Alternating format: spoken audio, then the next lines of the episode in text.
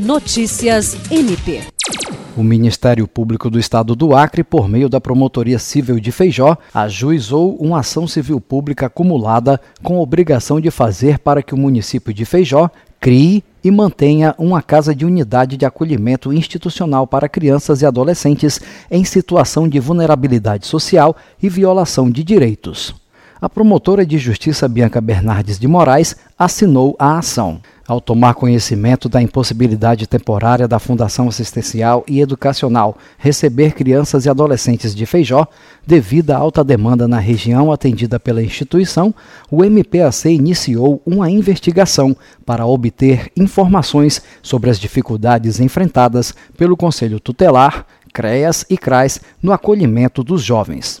O MPAC solicitou também informações junto à Secretaria Municipal de Assistência Social de Feijó sobre a possibilidade de firmar um convênio com o município vizinho, Tarauacá, como alternativa para suprir a demanda, mas a resposta foi negativa. Jean Oliveira, para a Agência de Notícias do Ministério Público do Estado do Acre.